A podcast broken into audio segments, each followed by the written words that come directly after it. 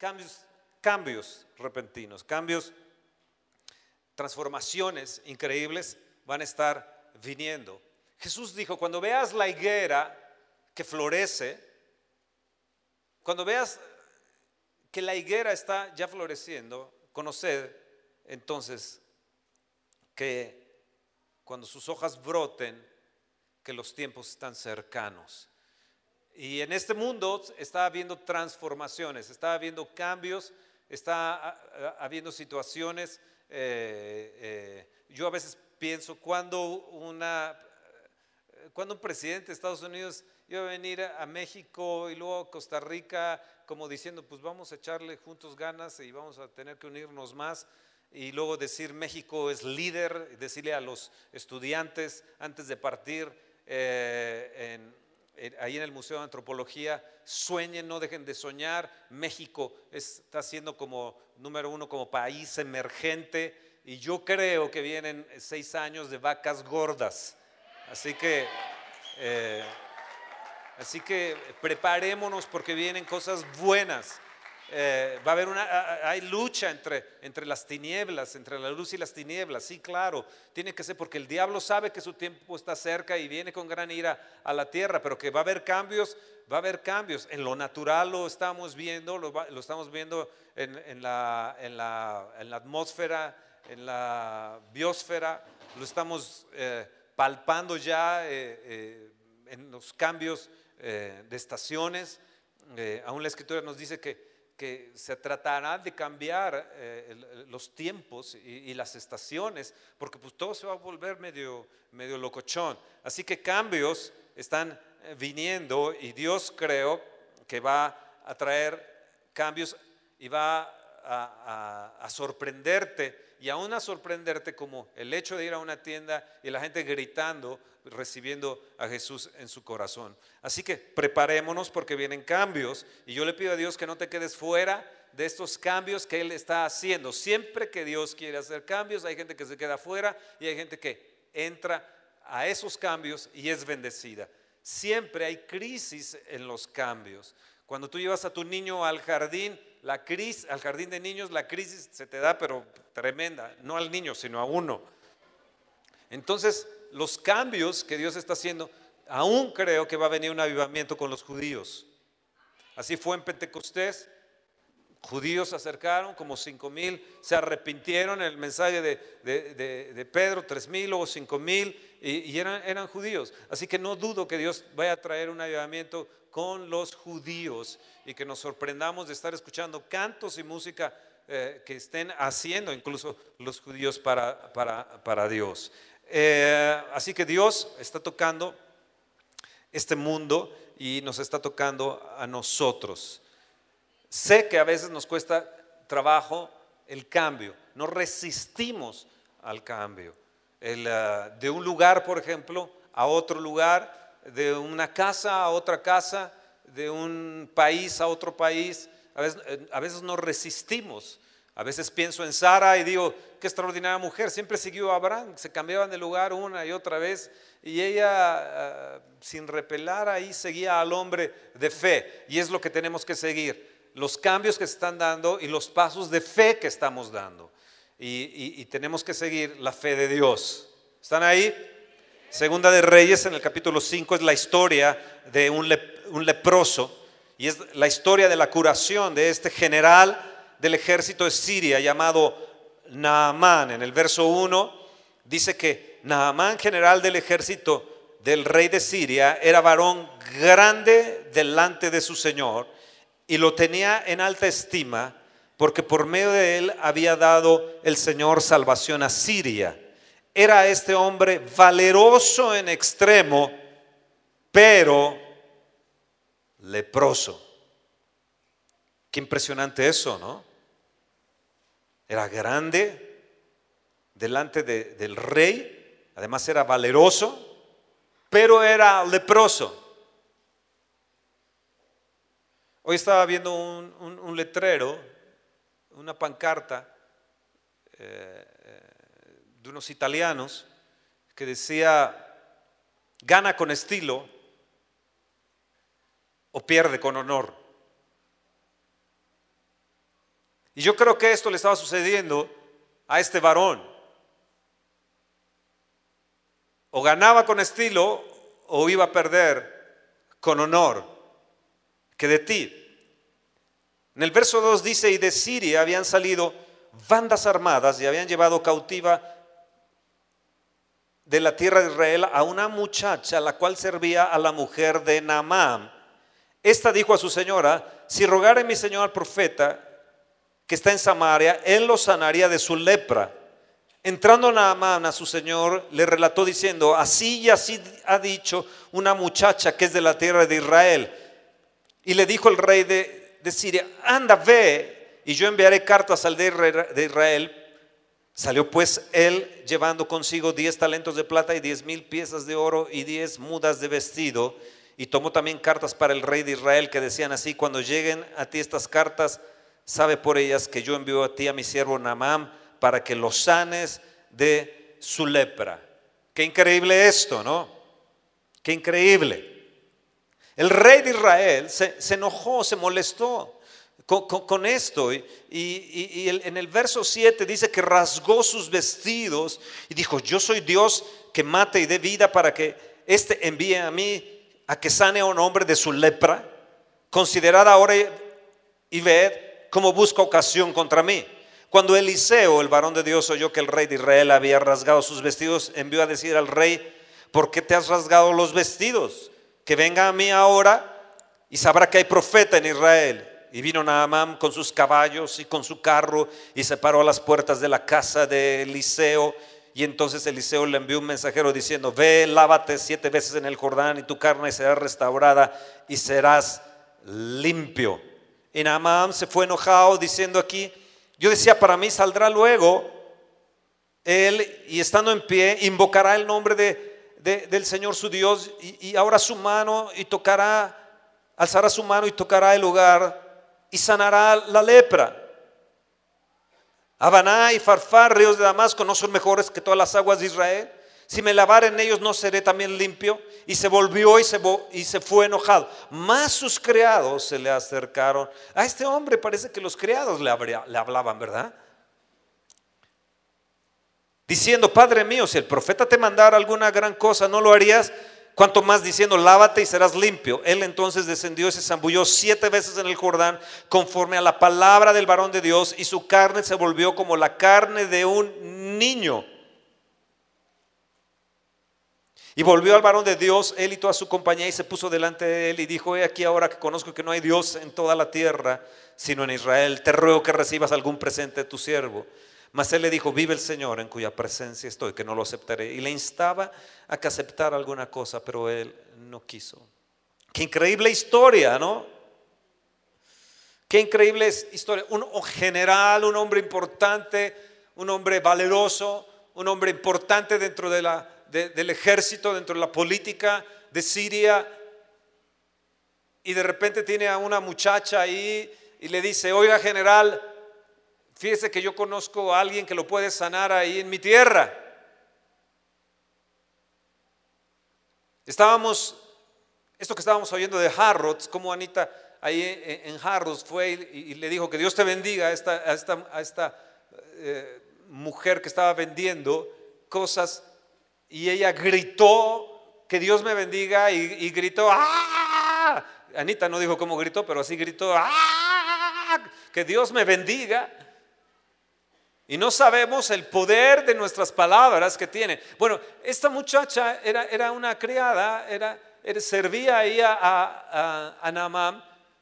Y la palabra que le habló fue una palabra de fe, porque Naamán tomó esa palabra y fue ante el rey y le dijo, pues fíjate que mi criada dice que pues allá hay gente en, en Israel que me puede sanar. El rey de Israel confundió la cosa diciendo, esto es una provocación. Y a veces cuando hay cambios, como la gente confunde las cosas. Estábamos, Anita Carlos, su hijo Carlos y yo ahí en el, restaurante, aproximadamente 11 de la noche, y asignaron a una mesera que no le tocaba nuestra mesa. Entonces leí su nombre y, y le dije, ¿tú eres cristiana? Y dice, pues no, no, no. No, este, pero sé, este, mi papá es pastor y, y, y, y pues mis hermanas también. Y entonces entre Anita y yo le empezamos a predicar. Ella se había alejado de Dios, 24 años, tres hijos, se había venido de, Veracruz hacia, hacia, México, trabajaba de mesera. Eh, le empezamos a hablar de Dios, a decirle de Dios. Ni siquiera habíamos pedido, llevábamos ya no sé cuánto tiempo hablándole y ella decía, si siguen más voy a llorar. ¿no? Y Anita es una gente que a cualquier persona le habla de Dios y eh, eh, gracias a Dios creo que yo también eh, pues no dejo pasar la oportunidad, pues entre los dos, pa, pa, pa, pa, pa, pa, ¿no? El, total, esta niña dice, al final dice, regresen por favor otra vez. Y le digo, ¿qué estás? ¿Hasta qué horas? Hasta las 12 de la noche. Sí, dice, mi turno es en la, en la tarde. Le digo, ah, pues un día vamos a regresar. Pero acerca, le dijimos, acércate a Dios. Dios te ama y Dios te puede sacar de tus situaciones y tus problemas. Dice, no, yo sí sé cómo acercarme a Dios. Bueno, pues, ¿qué esperas de acercarte a Dios? Y Anita le dice inmediatamente, pues repite, repite, ¿no? Y repite. Eh, bien lanzada Anita es en ese sentido, ¿no? Y qué grandes oportunidades tenemos. Tú puedes ser una persona grande, valerosa, puedes ser gente importante dentro de la política, pero también puedes ser alguien eh, que tengas un trabajo común, simple, pero eso no quiere decir que Dios no te use. Y Dios usó a esta muchacha para el general y le dijo, oiga general, pues usted es valeroso, usted es grande, pero usted no disfruta de la vida, usted, usted tiene lepra. Lepra es un tipo de pecado. Yo no sé si usted ha visto a los leprosos, pero los leprosos se le caen los cachos, no se, se deforman. Tenía todo el hombre, tenía fama, era valeroso, tenía riquezas, tenía carros, tenía gente de a caballo, pero era una persona llena de lepra. Y tal vez tú en esta mañana igual tengas ciertas cosas, tal vez estés gozando de, ciertas, de ciertos privilegios, de ciertos puestos, de ciertos negocios, de cierta eh, preeminencia, tal vez seas prominente, pero tienes lepra en tu vida y eso te impide ser una persona feliz, una persona eh, eh, eh, que disfrute de la vida y tal vez sea por el pecado que traigas también. Yo te quiero decir que hoy quiere cambiar el Señor tu pecado y lo quiere lavar y lo quiere limpiar con la sangre del Señor Jesús.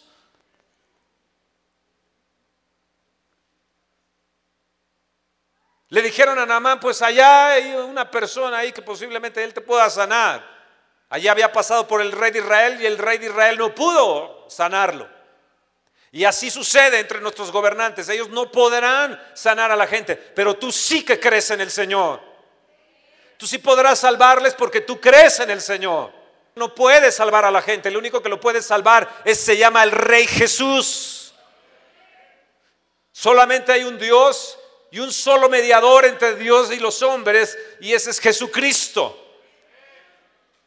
Jesucristo hombre que se encarnó, se hizo hombre y fue a la cruz, a la muerte de cruz por ti y por mí. Y gracias a eso somos limpios de nuestra lepra, de ese pecado que hemos llevado por tanto tiempo. Los criados vinieron y le dijeron, ¿qué te cuesta sumergirte en las aguas? ¿Qué te cuesta obedecer? No, no, no, yo tengo mejores ríos allá en, en mi tierra, en Damasco. ¿Cómo me voy a ir ahí al Jordán? Tal vez tú estás viendo tus opciones también. Pero lo que tenemos que hacer es obedecer a Dios, obedecer la palabra de fe. Y cuando tú obedeces la palabra de fe, cambios y transformaciones vendrán a tu vida. Y tú has dicho, tal vez yo he pasado una vez, o dos veces, o tres veces, o cuatro, o cinco. Y el Señor te dice, pues pasa seis, o siete, o ocho, o diez, o las que sean que Dios te diga, porque tarde que temprano tú vas a ser transformado, cambiado, limpio, bendecido y prosperado.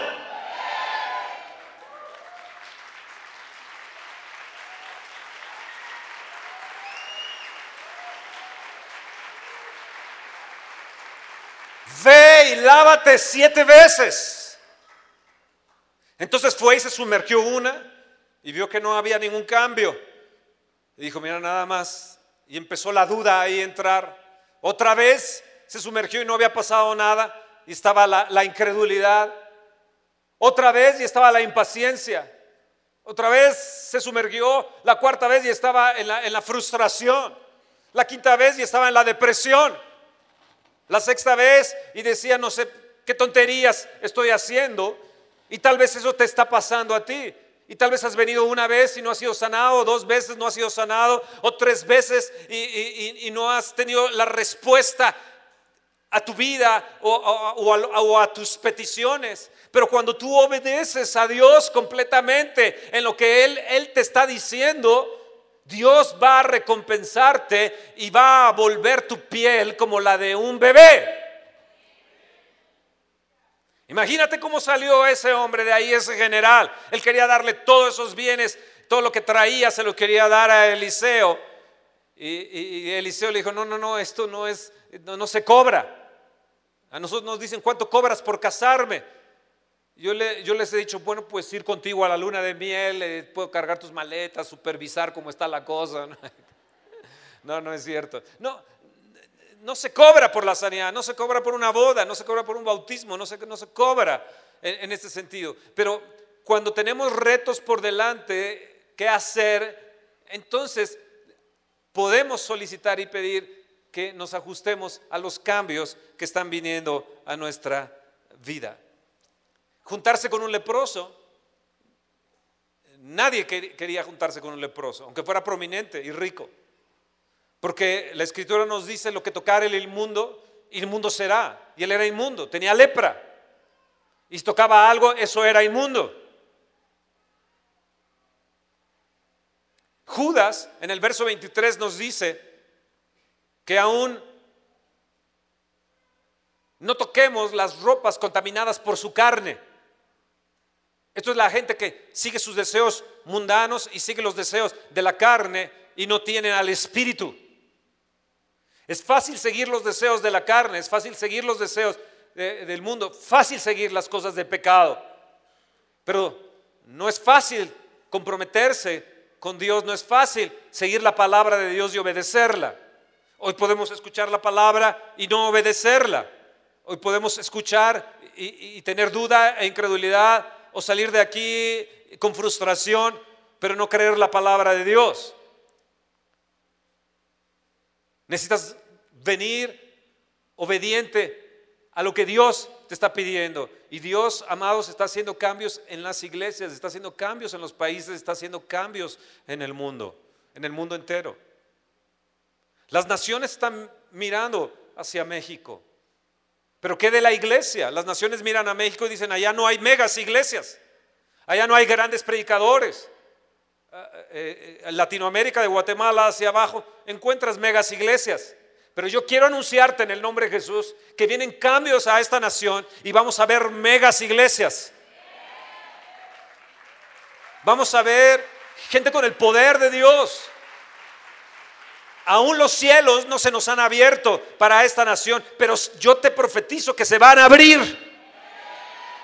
Y lo que no has visto lo vas a ver verás gente gritando por su salvación y gente pidiendo que le hables más de Dios, queriéndote sacar todo lo que tienes, eh, porque saben que tú tienes algo diferente, saben que eres real, saben que, eres limpio, saben que eh, eh, tienes un testimonio de vida. Saben que aunque seas un criado, hay un testimonio real de vida y que tú puedes obedecer a una de esa palabra que te están dando y creerla en el nombre del Señor Jesús. Así que México, sí, no se han abierto los cielos como, como creemos. Sí, México no tenemos las megas iglesias que, que hay en otras partes, pero también somos hijos de Dios. También creemos en un Dios de poder, también creemos en la grandeza de Dios.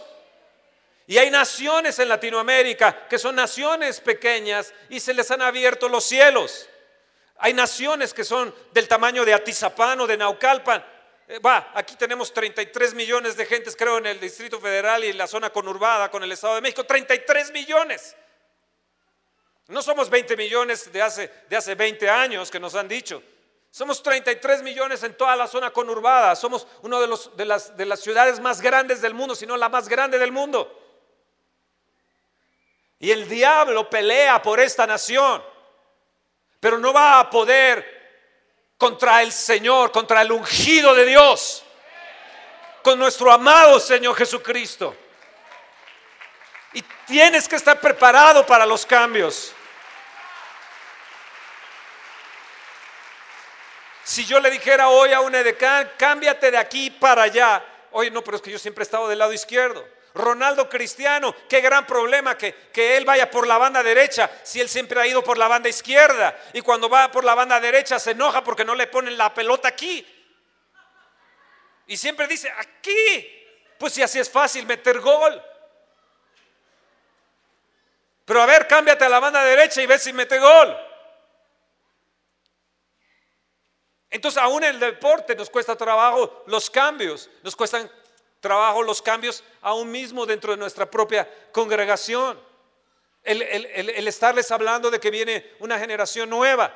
Aún el mismo Obama dando este mensaje hacia los estudiantes les dijo, creamos en los jóvenes, viene una generación nueva. Aún mismo nuestro, aparato este que se estableció ahí en Marte fue de un ingeniero mexicano que pudo desarrollar eso y plantar a ese aparato allá en Marte.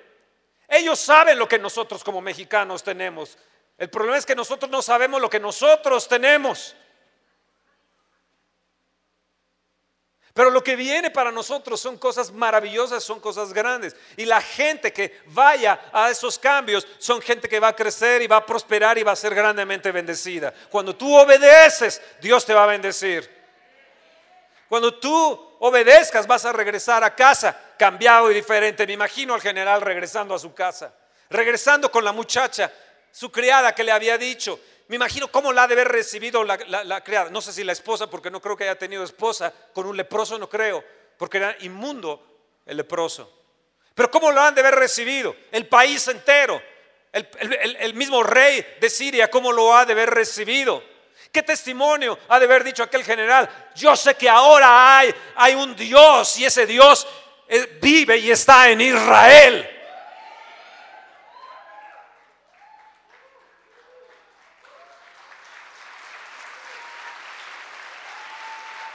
Yo creo que Siria en ese, en ese tiempo fue transformado por ese Naamán.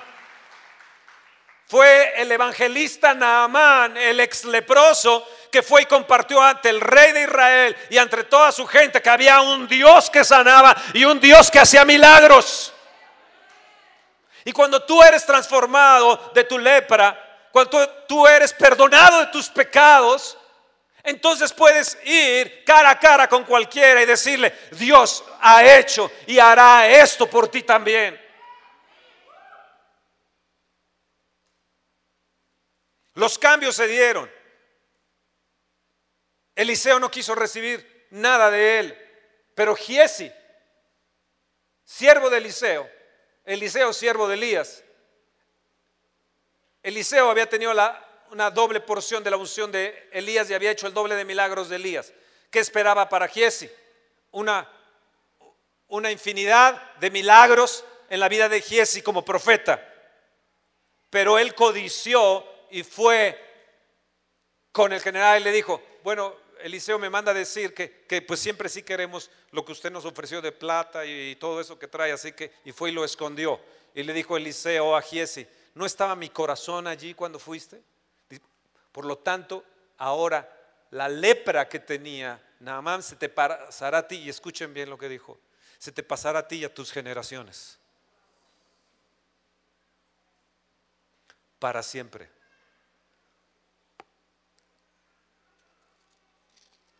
El pecado de Giesi fue tremendo. Por tanto, la lepra de Naamán se te pegará a ti y a tu descendencia para siempre. Y salía delante de, él leproso blanco como la nieve. ¿Por qué? Por un acto de codicia, por un acto de avaricia, por un engaño en su propio, en su propio corazón.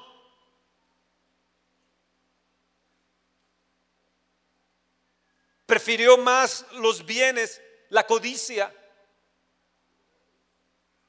que el haber tenido un manto profético, el haber sido el hombre de Dios de su tiempo y haberse reproducido los milagros y la unción de una manera tremenda en la vida de Giesi. Pero Giesi fracasó y la lepra, la lepra vino sobre él y su, su descendencia para siempre. Yo le pido a Dios que la lepra o el pecado de nuestros antepasados no esté pegada a ti, sino que sea rota por la sangre del cordero. Y lo que tienes que hacer es venir y lavarte en la sangre de Jesucristo, que nos limpia y nos lava de todos nuestros pecados. Tus hijos y tus hijos y tus hijos no tienen que llevar la miseria y la ruina y la lepra generacional. Pero tienes que obedecer la palabra de Dios. Tenemos que obedecer la palabra de Dios. Ahora vean bien el capítulo, el capítulo 5, el capítulo 6 de Reyes. Y es otra historia de Eliseo, otro milagro que él hizo.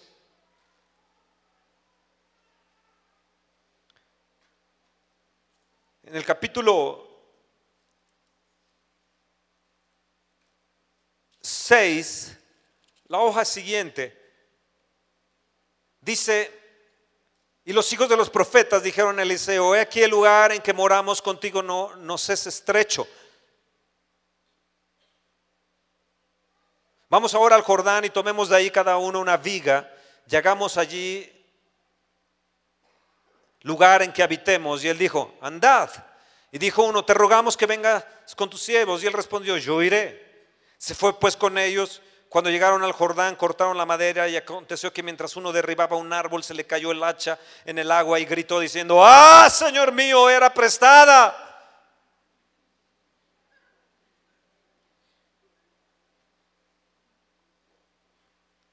Y el varón de Dios preguntó, ¿dónde cayó? Y él le mostró el lugar, entonces cortó un palo y lo echó allí, le hizo flotar el hierro y dijo, tómalo, y le extendió la mano y lo tomó. El lugar es estrecho. Señor, necesitamos un lugar más grande porque el lugar es estrecho, porque para lo que va a venir para México, este lugar va a ser súper pequeño. Entonces necesitamos un lugar más grande. Pero tú no puedes estar pidiendo prestado a los otros para darle al Señor y entonces tratar de confundir a Dios y confundir a tus semejantes.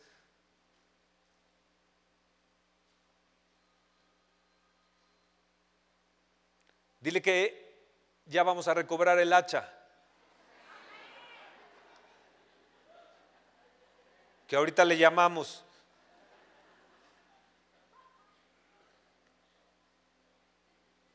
Señor, el lugar es estrecho. Bueno, va, anden. Era la gente la que estaba motivada. Era la gente la que, la que decía, vamos, el lugar es estrecho, vamos más allá, tenemos que ir a un lugar más espacioso, tenemos que ir a un lugar más grande, al Jordán, vamos, vamos a un lugar más. Era la gente, no era, no era Eliseo el que se los digo, sino era la gente que estaba emocionada para ir a un lugar más grande, que no fuera tan, tan, tan estrecho. Y él les dijo, ok, vamos, vamos, vamos, andad. Y se fue con ellos y llegaron al Jordán. Y entonces empezaron a cortar la madera, empezaron a, para construir, para hacer un lugar más amplio. Ustedes saben a lo que voy. Estamos, el día de ayer firmé el contrato para nuestro auditorio, el 4 de noviembre nos, nos, entré en la primera etapa. Y, y significa, significa mucha madera. Y necesitamos llevar nuestra propia hacha. No una hacha prestada, sino tu propia hacha. Entonces el que la prestó la perdió. El que se la había prestado la perdió y el que, el que la tomó prestada también la perdió. Y se hundió el hacha. Le dijo, Señor, se, me ha caído el hacha. ¿Qué, ¿Qué, vamos a hacer? Entonces cortó un palo y lo echó ahí a, a las aguas y ¡pum! El hacha flotó. un hacha del río emergiendo.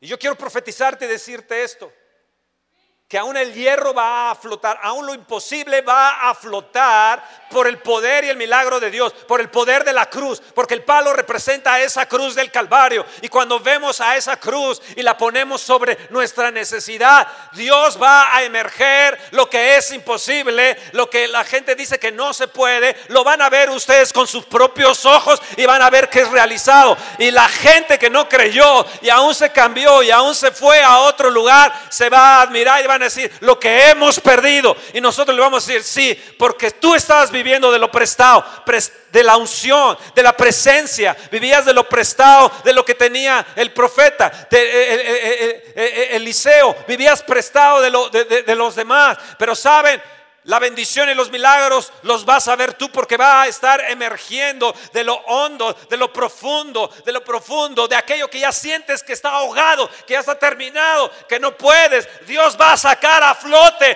aquello y va a emerger.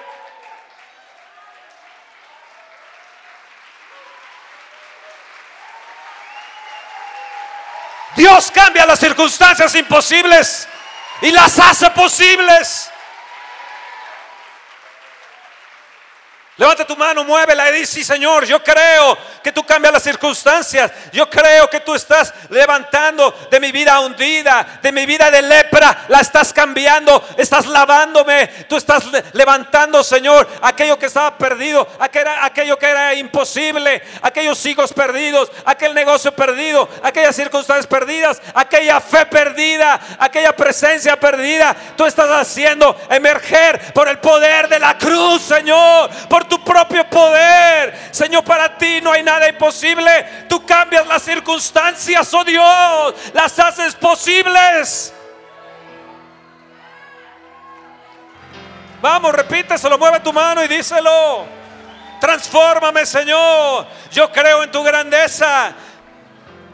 Yo creo en tu grandeza y yo voy a vivir con estilo o voy a perder con honor, Señor, pero yo obedeceré e iré hacia ti, Señor, porque tú eres el que cambias la lepra, transformas, Señor, transformas las cosas.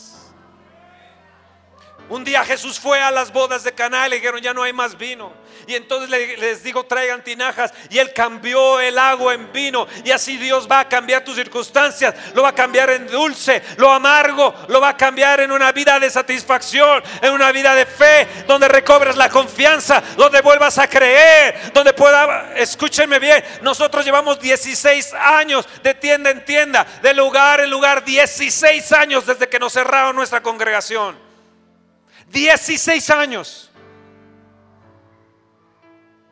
Tal vez ustedes que están aquí no sepan ni fueron parte de esa historia. 1997 se nos cerró nuestra congregación.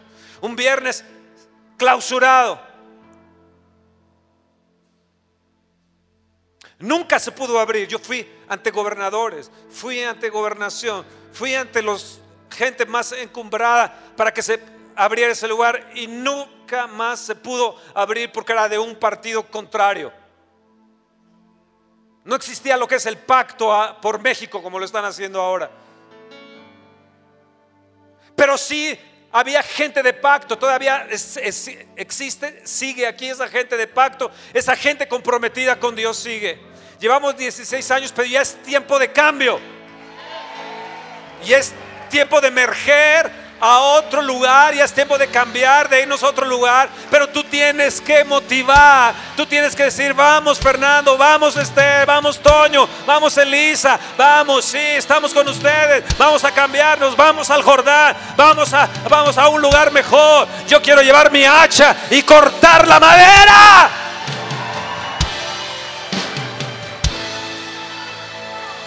Porque puede ser que te quedes solamente mirando y te quedes como un espectador. Y no te gusten, no te gusten los cambios. Y yo les aviso, cambios va a haber.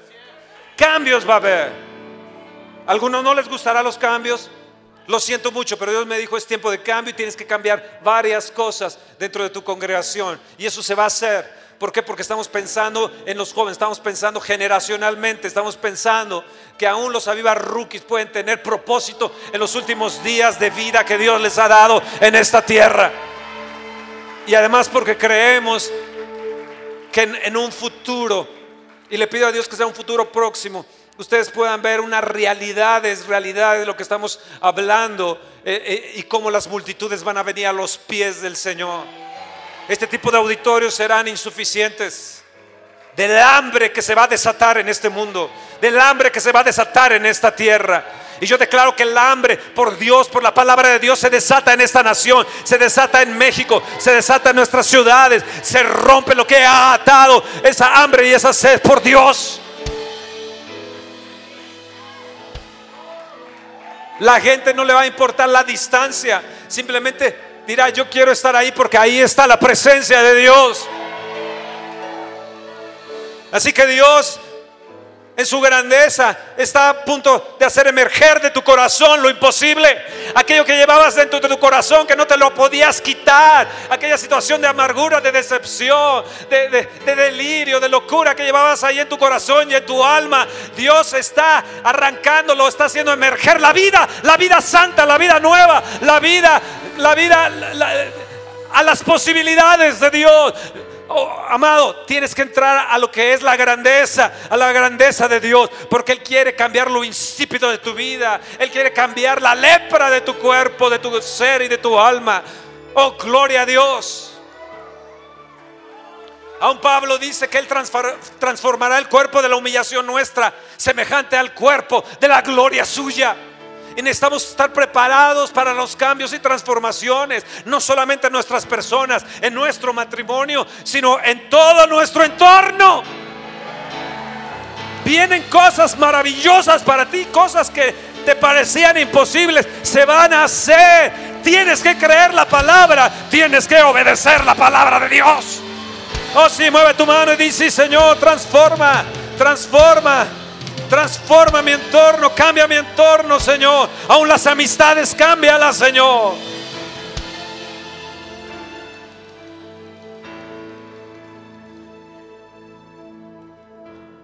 Yo les he dicho que mucha gente se va a quedar afuera. Otros se volverán como Giesi. Pero otros serán como Namam.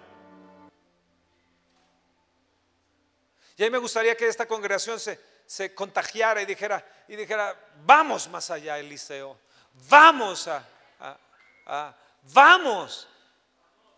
No, no, que uno estuviera como cargándolos y, y, y, miren y, tratando de convencerles, no, que sea el Espíritu Santo el que los convenza.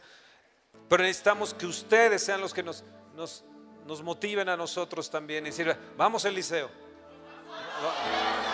Vamos a un lugar más espacioso. Cortemos cada quien la madera.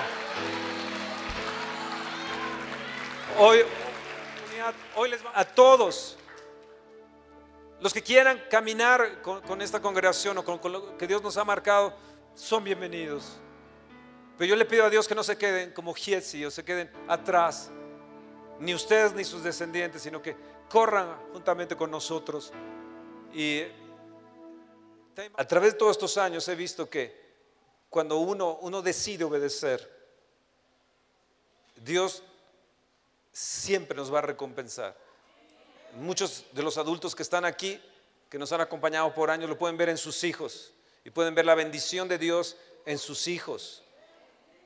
Algunos de sus hijos viven incluso en otras naciones y pueden ver cómo Dios, su mano está sobre ellos.